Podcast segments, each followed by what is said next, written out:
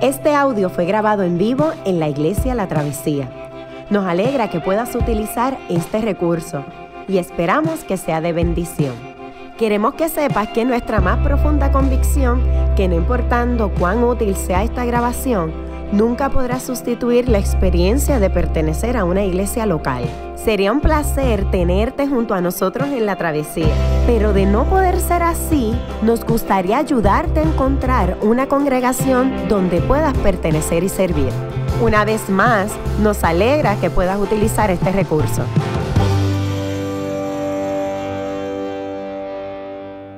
Oramos. Amén. Gracias, Yamil. Y ah, gracias a ustedes por recibirme de nuevo después del sermón el domingo pasado. Chiste. All right. All right. Pues, Didn't work. All right, here we go. Um, déjame comenzar con unas palabras de introducción y luego vamos a leer el texto. En mis tiempos en la Academia de la Fuerza Aérea, yo era un jugador de polo acuático, water polo.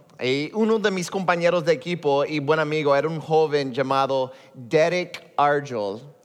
Y um, Derek era una máquina, pero una bestia. Podía correr y nadar por días. Podía levantar todas las pesas en el gimnasio. Era tremendo espécimen se convirtió en un exitoso miembro de la unidad de fuerzas especiales de la Fuerza Aérea, conocida como Combat Controllers, o sea, control de combate aéreo. Los com Combat Controllers son como los Navy SEALs, pero del Air Force. Y um, esos tipos son intensos, pero intensos. No solamente son atléticos, son sumamente brillantes, tienen que aprobar muchísimo, muchísimos exámenes, además de poder trabajar el control del tráfico aéreo. Destrezas sumamente difíciles, requieren mucha habilidad mental. Si puedes hacer ese tipo de cosas, por ejemplo, puedes conseguir un trabajo que pague muy bien en cualquier aeropuerto. Eh, por lo que mi amigo Derek no solo era una bestia físicamente, el, tipo era brillante, brillante. Me da mucha tristeza reportar que el 30 de marzo de 2005 sucumbió junto a otro avión iraquí y murió en las afueras de Bagdad. Le sobrevivieron su esposa y una, um, un pequeño infante. Y luego de su fallecimiento, comencé a leer acerca de sus experiencias trabajando en las fuerzas especiales. Um, y esto fue lo que aprendí. Y no solo acerca de Derek, mi amigo, sino de todos estos muchachos. Los soldados de las fuerzas especiales están especialmente entrenados y, y son casos de estudio de lo que realmente significa liberar el potencial humano. Estas personas pueden hacer que sus cuerpos y cerebros realicen hazañas que nosotros pensamos son imposibles. Sus cuerpos están cubiertos con músculos que ni tú y yo sabemos que existen. Y también son adeptos a usar tecnología altamente especializada. Estas personas no son seres humanos ordinarios, son fuertes, atléticos, inteligentes, pero he aquí el detalle. Ellos no son así porque un día se levantaron de la nada y de momento gozaban de todas estas habilidades. No. La forma en que su talento se desarrolló fue por años de preparación y entrenamiento. A menudo su adiestramiento es monótono, practicando sus destrezas una y otra vez se preparan sin fanfaria alguna. Nadie sabe lo que están haciendo, pero están preparados para cualquier cosa. Ellos incluso se han adiestrado para ver de forma, de manera diferente. Pueden identificar cosas que para ti y para mí pueden aparentar ser inocentes y ellos reconocen el peligro. Verdaderamente impresionante. Su entrenamiento les permite participar de las misiones más retadoras y peligrosas en cualquier parte del mundo. Ahora bien, yo entiendo que la mayoría de nosotros aquí no necesariamente tenemos sueños de unirnos a las fuerzas especiales, pero, pero ¿qué si pudiéramos tener ese tipo de, de fortaleza, perseverancia y preparación? ¿Y qué tal si nosotros pudiéramos ver y anticipar el peligro como ellos? Pues el apóstol Pablo está realmente interesado en esta pregunta. En nuestro pasaje final de Efesios, hoy es el último pasaje de Efesios, mi gente, Pablo usa las imágenes de las fuerzas especiales del imperio militar romano para ofrecer a nosotros, a los cristianos, una forma de verse a sí mismos y su propósito. Pablo anticipa los peligros de un enemigo y luego les exhorta a buscar adiestramiento o preparación cristiana para que puedan llevar a cabo la misión o propósito para la que están diseñados. Ahora bien, estés o no interesado en las metáforas militares, realmente no importa.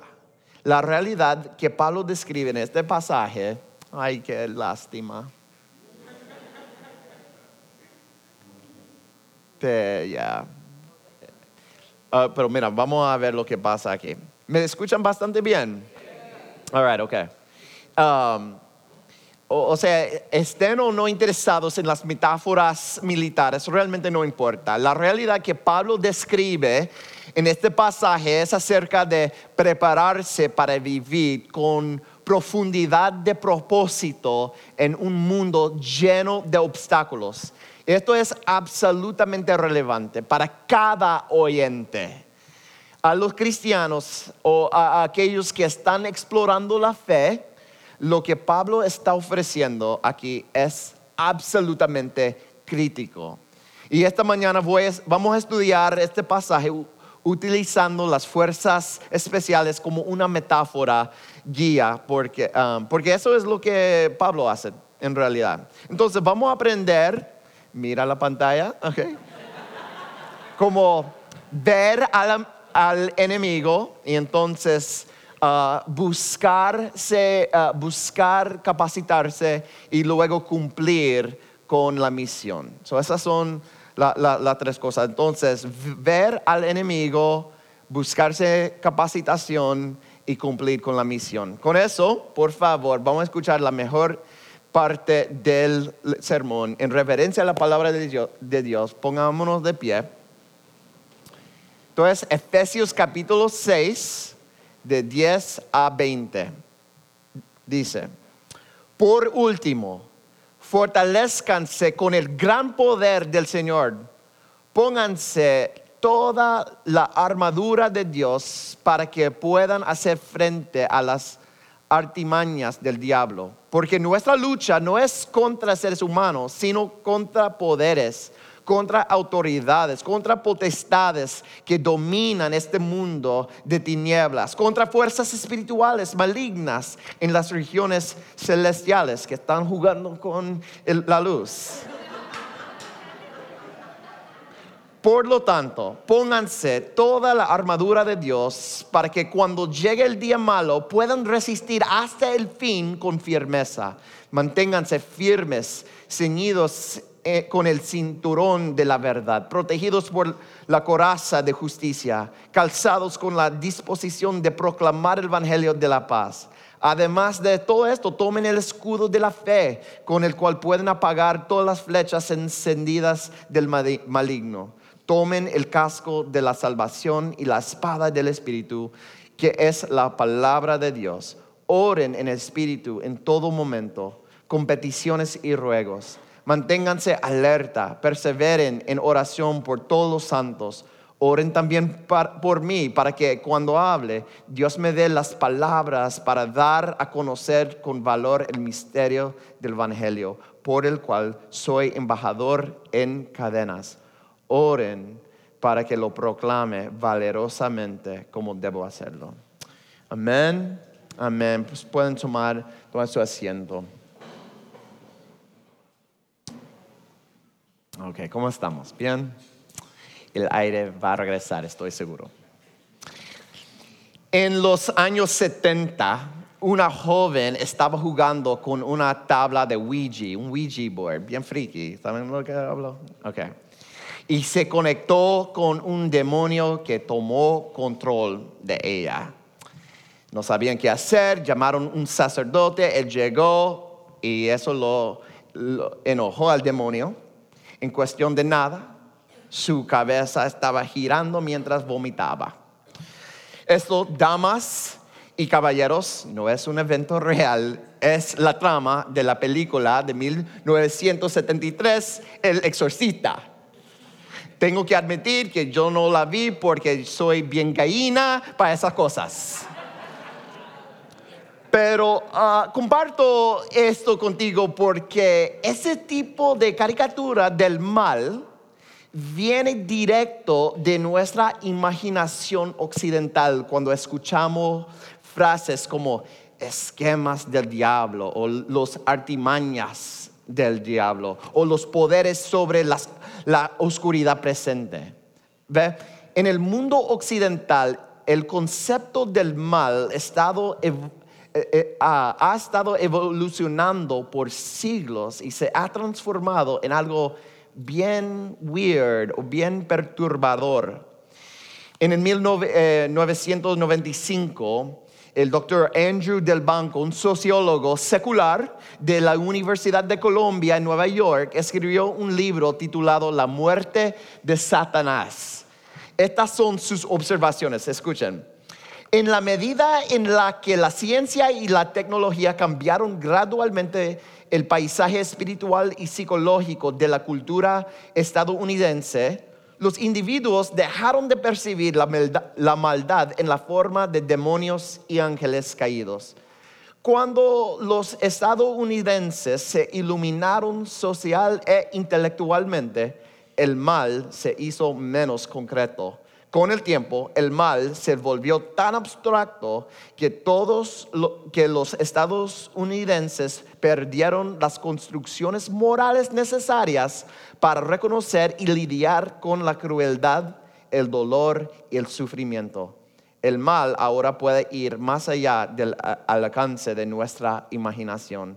La sociedad estadounidense contemporánea está en peligro de ser esclavizada Él. Debido a que nuestra imaginación colectiva sobre el mal es tan ridícula, encontramos dos tipos de reacciones. O bien no creemos en ello en lo absoluto, o creemos en una versión separada de él. Nos gusta, nos gusta pensarnos como personas ah, modernas, científicas eh, así, cuando nos enfrentamos con estos primeros cuatro versos de nuestro pasaje, por un lado, lo creemos, pero luego pensamos que es solo algo que sucede en la selva de África o en las Amazonas. No imaginamos que los demonios y las fuerzas oscuras sean algo presente en nuestros vecindarios o en plaza.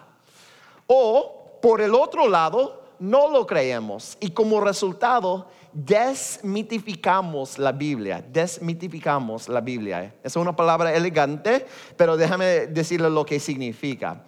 En el primer siglo, todos, tanto cristianos como paganos, creían que el mundo estaba encantado y lleno de fuerzas espirituales.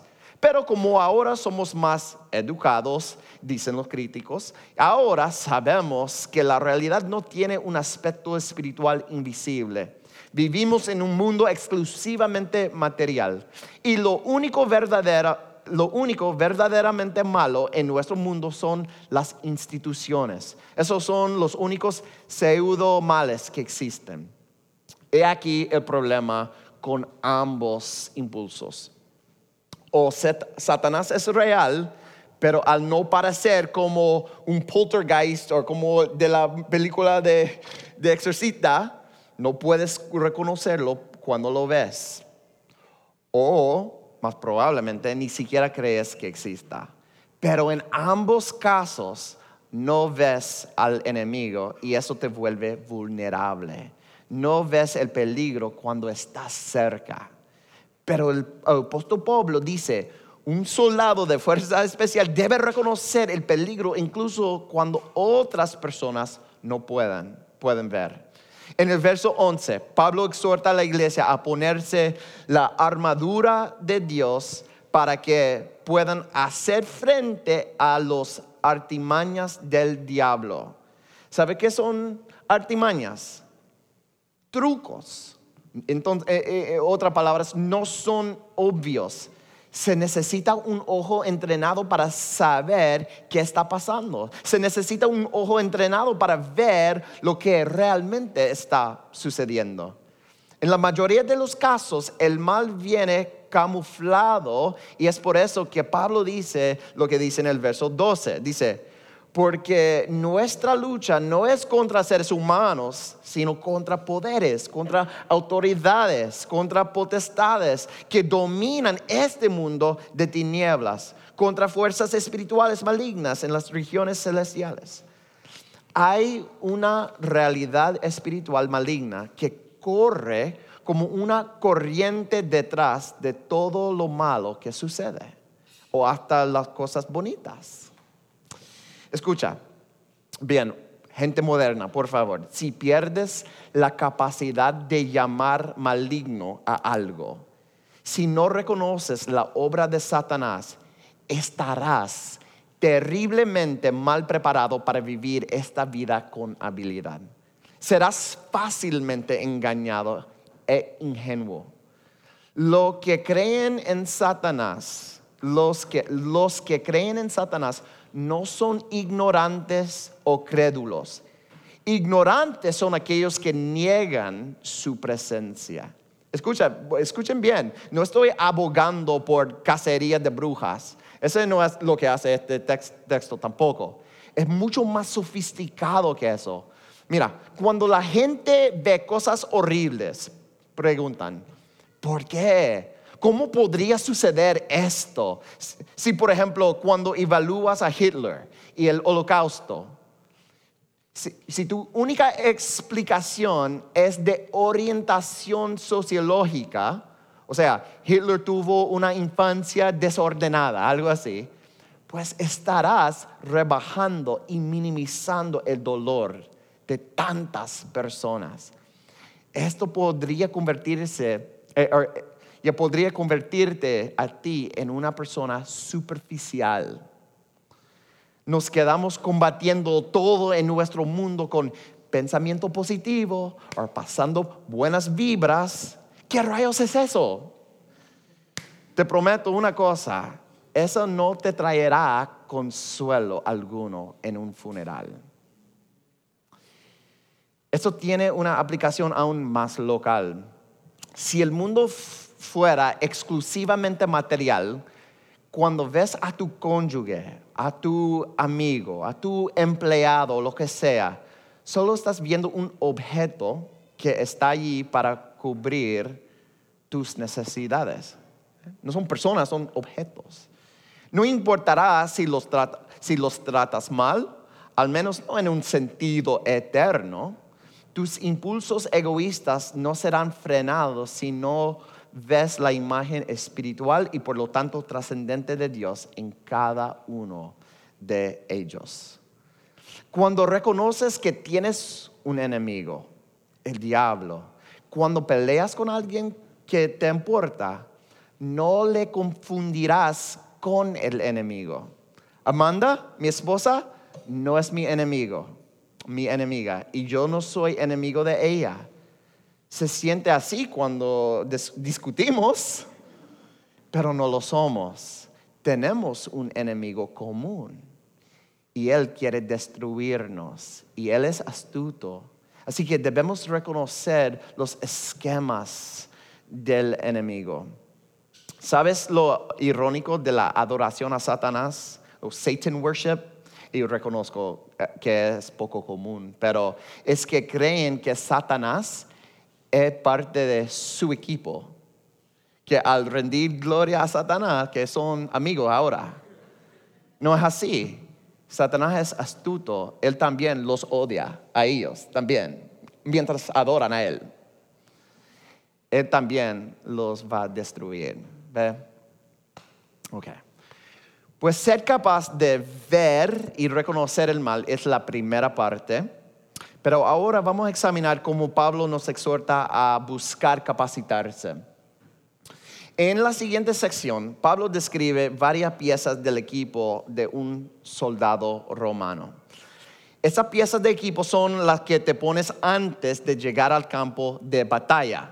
La fuerza que necesitamos proviene de la preparación y entrenamiento para que su uso se vuelva automático cuando estamos bajo ataque.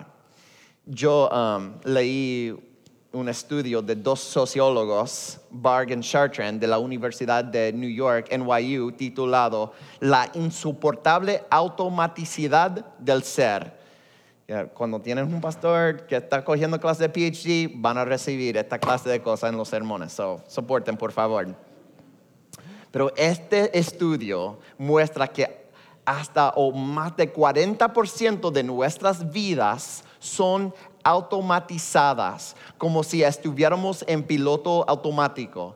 La mayor, parte de nuestra vida no está premeditada. Solo hacemos lo que hacemos, ah, ah, lo que nos hemos condicionado en nuestros corazones y mentes.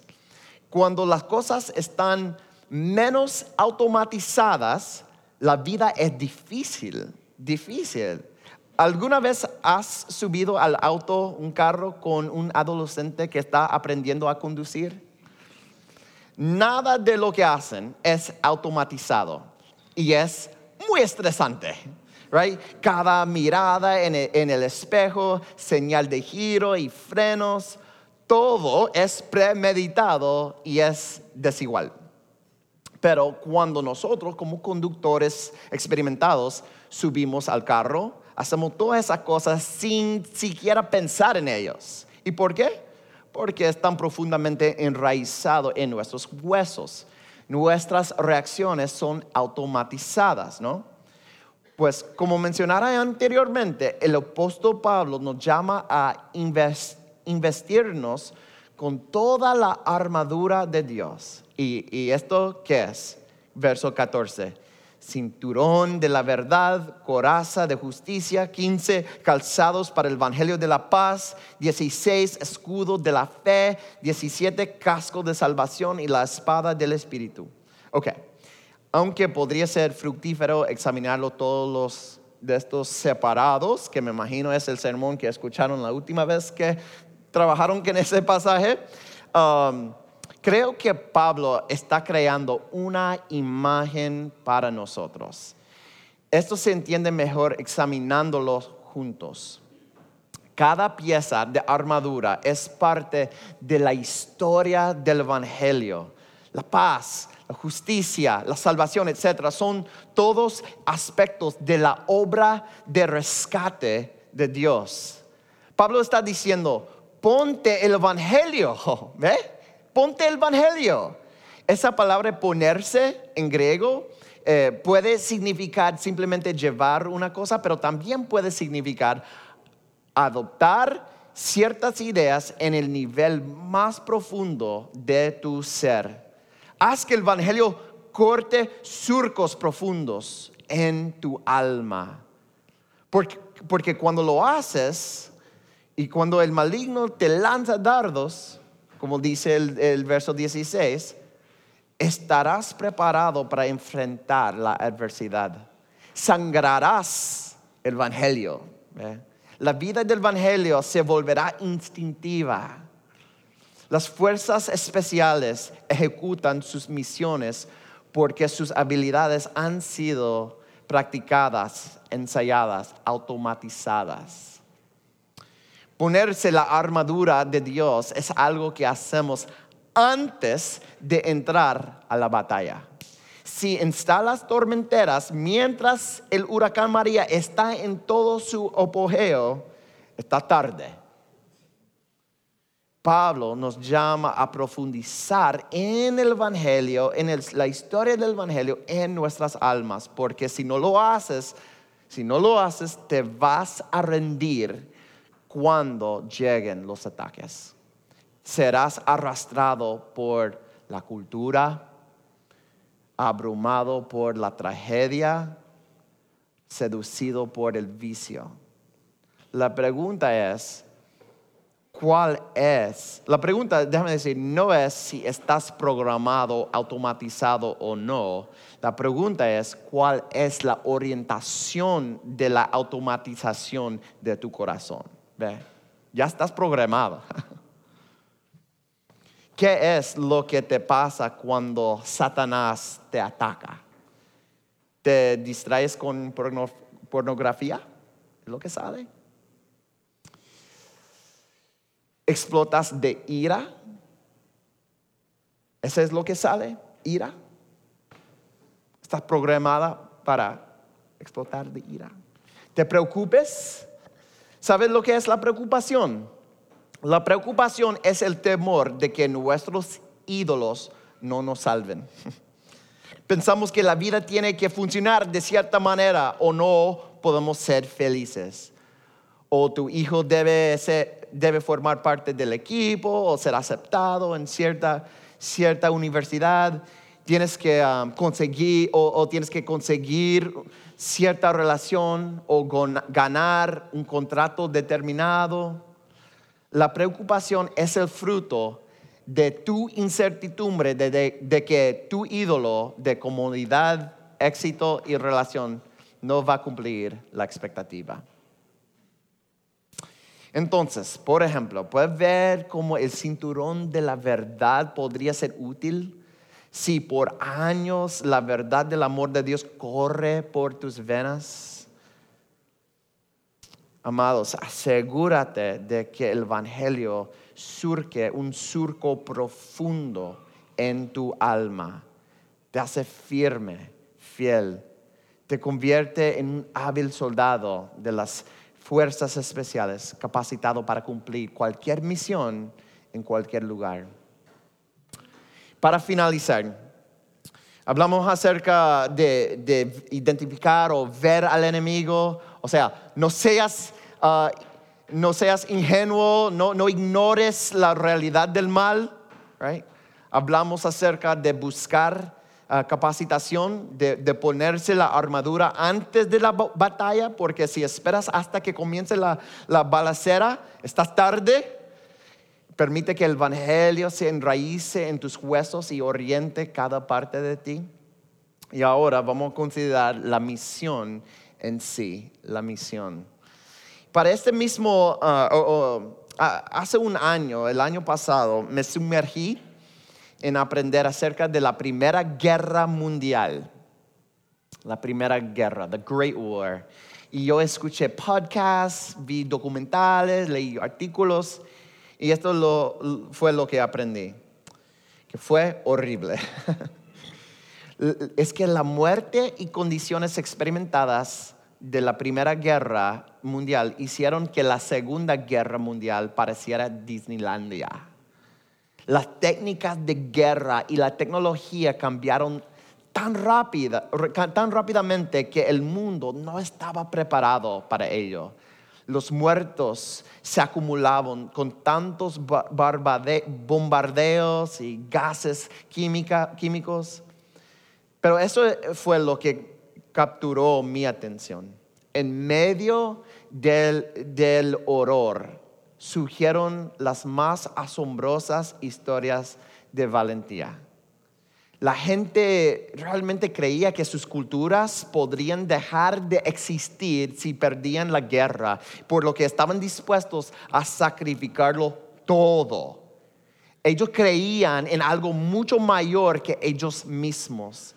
Y los historiadores han compilado la correspondencia de, de muchos de estos soldados. En un caso, un joven soldado francés le escribió a su padre describi- describiendo el horror le, y le pidió oración. Y luego el padre preocupado, le respondió preguntando más específicamente sobre cómo podía orar por su hijo. El padre pensaba que el hijo le pediría que orara por su seguridad en medio de la batalla.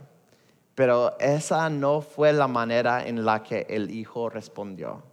En vez de eso, le escribió, papá, ora para que pueda yo cumplir con mi responsabilidad sin importar el costo. Ora para que tenga yo valentía necesaria. ¿No es eso maravilloso? Esto es lo que vemos en nuestro texto de hoy. Mientras Pablo escribe, se encuentra encarcelado, como dice verso 20, en una cárcel romana. No hay nada de wifi, no hay cable, tiene frío, tiene hambre, percibe que será ejecutado pronto, le pide a todos que oren, pero ¿qué es lo que realmente solicita? Primero le pide que oren por los otros hermanos y hermanas, que oren en todo momento en el Espíritu. Él quiere que todo su entrenamiento previo tome control, que sangre, que sangre el Evangelio y valentía. La gente que ora, iglesia, la gente que ora es la, que piense, piensa que hay peligro. Son personas que se dan cuenta de su necesidad. Por eso oramos, ¿no? necesitamos algo, somos débiles. Son los que permanecen alerta. La oración revela cuán alerta que son. Pablo lo que, eh, por lo que Pablo exhorta a la oración, ¿qué, y qué es que tiene en mente específicamente? Mire el verso 18. Dice, manténganse alerta y perseveren en oración por todos los santos. Y entonces al final pide oración por él mismo. ¿Y que ¿Y qué pide? ¿Oraciones por su salud y sus condiciones? No. Escribe el verso 19. Oren también por mí para que cuando hable, Dios me da las palabras para dar a conocer con valor el misterio del Evangelio, por el cual soy embajador en cadenas. Oren para que lo proclame valerosamente como debo hacerlo. Pablo dice, oren para que yo lleve a cabo mi responsabilidad sin importar el costo. Oren para que tenga la valentía, que la gente sepa que el cielo está irrumpiendo y haciendo todo nuevo a través de Cristo Jesús. Oren para que me mantenga alerta y pueda ver al enemigo que odia la, la redención para que mi adiestramiento tome control de mí. Escucha cuidadosamente. Oramos mucho por nuestra salud y comodidad. Debemos orar por los enfermos, pero no debemos orar primariamente por los enfermos. Muy a menudo en nuestras iglesias no oramos mucho más allá de la lista de personas enfermas. La forma en que oramos nos muestra lo que más valoramos, que es a nosotros mismos, lamentablemente. ¿Recuerdas ese libro que se llama La oración de Javes? Ese fue un libro bien tonto que enloqueció a los evangélicos todo el libro está basado en un verso en el que Javes le pide a Dios que crezca sus fronteras y le prospere. Libros como este bautizan nuestra teología, de egoísmo. Por supuesto, el, el, libro es exitoso porque apela a nuestros deseos de comodidad, nuestros ídolos. Pero la manera en que oras demuestra la forma en que percibes tu misión. Pablo nos pide que oremos acerca de la misión, para que tengamos la valentía de proclamar un evangelio que irrumpa y nos cambie para siempre. La travesía, ¿podrías por favor considerar cambiar tu vida de oración? ¿Podrías orar por la misión de Dios antes de que ores por ninguna otra cosa? Aún antes de sentarte a comer, asegúrate de que sea consistente con la misión de Dios. Como esto. Dios, gracias por la comida que vamos a comer, pero usa la comida para fortalecernos para que podamos cumplir con lo que tú nos has llamado, para que podamos tener valentía, para que podamos hasta morir. ¿Ve? E, esa es una, una oración diferente, ¿no? Haz de la misión de Dios la primera parte de cada oración que hagas. Las oraciones por tus hijos, las misión, ¿cómo la misión, qué tiene misión que ver con tus hijos? Por tu matrimonio, tu matrimonio. No ores para la felicidad, ora por la misión. Tu trabajo, tu vocación tiene que ver algo con la misión. Todo eso se centra en el Evangelio. Ok, déjame finalizar rápidamente. Cuando un predicador utiliza las fuerzas especiales como la metáfora que gobierna su sermón, podría finalizar fácilmente así. Escuchen todos, Eres un soldado del ejército de Dios, pelea fuerte para que no defraudes a Dios. Si esto fue lo que entendiste hoy, mis disculpas. Esa no fue mi intención. Aunque quiero llamarte a la acción, quiero hacerlo por tu bien. Porque detrás de este sermón existe un gran deseo de que experimentes subjetivamente lo que es objetivamente cierto me explico. Pablo dice, verso 10, fortalezcase, o sea, sé fuerte en el Señor, en el poder de su fuerza. Escucha, nosotros somos débiles. No podemos hacer esto por nosotros mismos. De seguro terminamos ah, ah, dañándolo todo, fracasando. Y Dios dice, yo lo sé Sé fuerte en el Señor. Todo esto de la armadura de Dios, casco, cinturón, escudo, espada, todo eso es tuyo. Yo no te pedí que, que manufacturaras nada, es todo tuyo. ¿Ve? El Evangelio es nuestro, pero no lo estamos viviendo, disfrutando esta serie de sermones, cuando comenzamos hace ocho o nueve semanas, cuando introdujimos, eh, cuando comenzamos, introdujimos la idea de la unión con Cristo. Acuérdense de ese sermón. Cuando estamos en Cristo, todo lo que es de Él es nuestro. Y eso hace toda la diferencia. Mira, para ayudarles, mi hija, una de las gemelas mía, eh, cuando tenía tres o cuatro años, ella disfrutaba mucho de jugar afuera. Le encanta estar activa y practicar deportes. Resulta que todos los nenes de entre seis y siete años jugaban baloncesto frente a nuestra casa, por lo que yo salía afuera con ella, aunque ella más pequeña, y ella empezó a jugar. Bueno, saben lo que pasó, ¿verdad? Lo, ningún de los chamaquitos le pasaba la bola a ella, fueron rudos y la jamaquearon un poco. En un momento dado, ella se fue de la cancha llorando, vino a mí y dijo, ya no quiero jugar más, con lágrimas. Me arrodillé y le pregunté, escucha, mía, ¿jugarías si yo te sostengo aquí en los brazos? A lo que ella contestó, sí. Por lo que la levanté y me, y me metí al juego yo. Le dimos tremenda pela a todos estos nenes chamacos.